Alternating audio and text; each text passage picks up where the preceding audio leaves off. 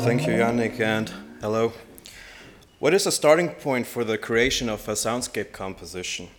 For sure, it is not the collected material. It does not necessarily start with the recording, neither, but with listening by our ears instead. The microphone and the record button lead ours, our ears to a much more intense process of listening to the acoustic environment. Field recording means recording sounds outside the studio. We record the acoustic environment. But do we only record? Recording is the process of collecting material in order to put it later into form, creating a composition.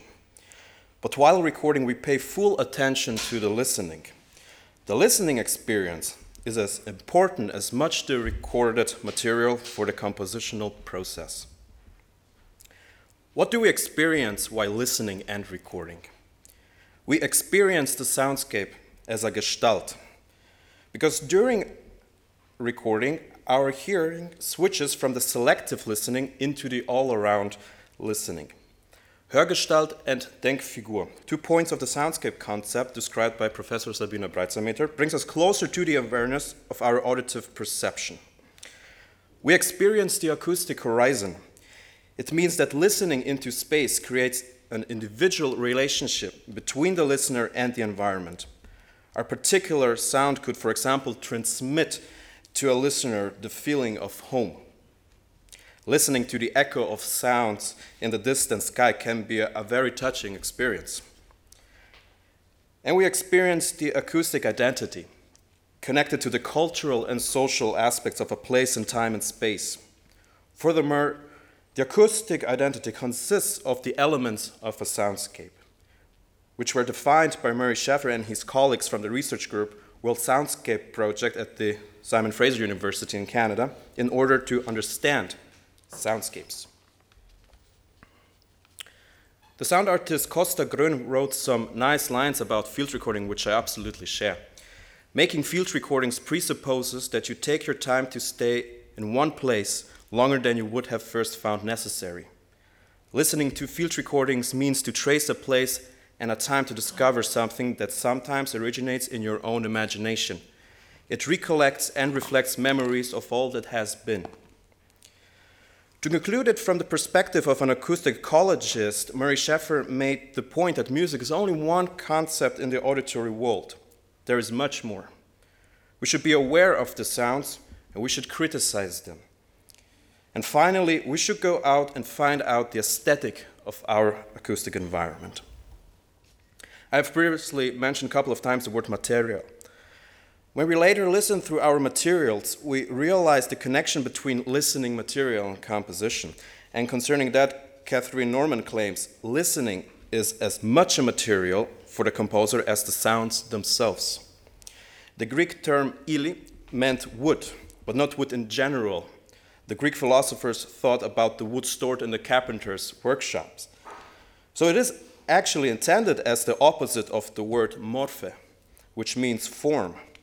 The same applies for word materia, the Latin translation as an attempt for ili, that also reminds of something amorphous.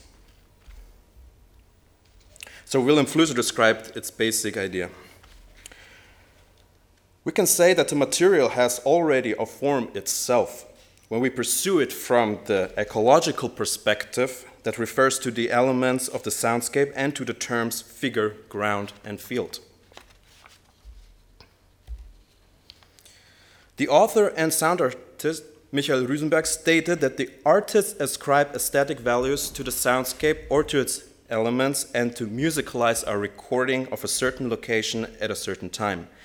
Hildegard Westerkamp argued that it mentions only one aspect of the soundscape composition, the composer's intention. Another aspect, the composer has to deal with the recorded sound material itself. That means another listening experience, a schizophrenic listening experience. There are two different kinds of languages in connection with sounds. On one hand, the aesthetic musical language, and on the other hand, the language of the recorded sounds and soundscapes. It is indeed a challenge to find a right balance between those two languages for the soundscape composition. In order to avoid only sound sequences, here are some basic design principles. First, similarity. connecting similar sounds together. Second, to make a contrast, for example, through a distinct cut. And third, metamorphosis, so transformation of sounds from a state to another. Basically, we are free to choose what we want to reflect about the place, but our choices are influenced by our cultural and social aspects. What is the purpose of a soundscape composition anyway? Are the soundscape composers acoustic ecologists? If we remember the first intent of the term soundscape composition to document and represent recordings of various uh, sonic environments, for example, the record The Vancouver Soundscape that was published in 1973. The pioneers of soundscape composition, the members of the World Soundscape Project, are well known for their educational and archival approaches, but also in development of a style of electroacoustic music. Before actually the term soundscape composition was established, the French composer Luc Ferrari composed the 1968 Presque Rien numero 1, which consists of field recordings of the town Vela Luka on the Isle Korčula in Yugoslavia, which is now Croatia. From the material he collected, Ferrari pieced together over the few Next few years, a sonic representation of a typical morning in Vela Luka. So, as I said, presque are more narrative than anecdotal. And although, although music scientists would find connections between soundscape composition and Luc Ferrari's concept of musique anecdotique, Ferrari felt always awkward about the term soundscape because its association with an ecological stand, as he said. So, this is a clear example uh, of from which perspective we are forming the material. Why was Luc Ferrari upset when he was named as one of the initiators of the soundscape? Someone could argue about his interest in the French existentialism and Sartre's uh, being and nothingness. His statement that if you remove the motorboats in Le Ver Le Lever du Jour, there wouldn't be much left. The title of the composition, Presque Rien, which means almost nothing, could probably be a hint to this assumption. The soundscape composition should not necessarily represent reality, but rather to reflect the composer's attitude towards soundscapes that he or she encounters. The philosophy behind the 3D soundscape composition is pretty much similar to the one of soundscape composition, but still in a different uh, way. Especially when it comes to apply to the role of listening, of the listener and the technology. A very important dramaturgical tool that is given with this technology is space. The elimination of the sweet spot allows the listener free movement in the acoustic space. We are moving away from the frontal listening and we experience the Denkfigur. The use of the acoustic space is a powerful dramaturgical tool in terms of artistic strategies and conceptualization of a 3D soundscape composition. But how can a composer create meaning, understanding, and resonance in the audience, particularly if the composition and its sound sources are originated from a foreign place, situation, or culture? There are no clear answers to that. The title of the piece could unveil a certain meaning and create a deep impression of a 3D soundscape composition, the dealing with the spatial, the memory, and the silent criteria decisively. Of course, if the listener knows the place, the time, or the situation, he or she will have less problems to understand the piece.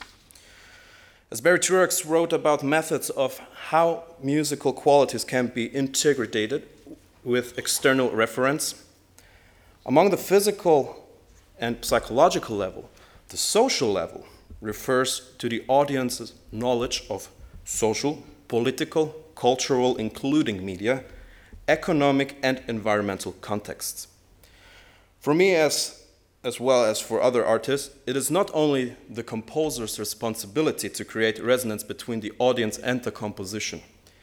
Also, the listener plays an important role in the process since it depends also on his or her listening participation to the piece. Thank you for your attention.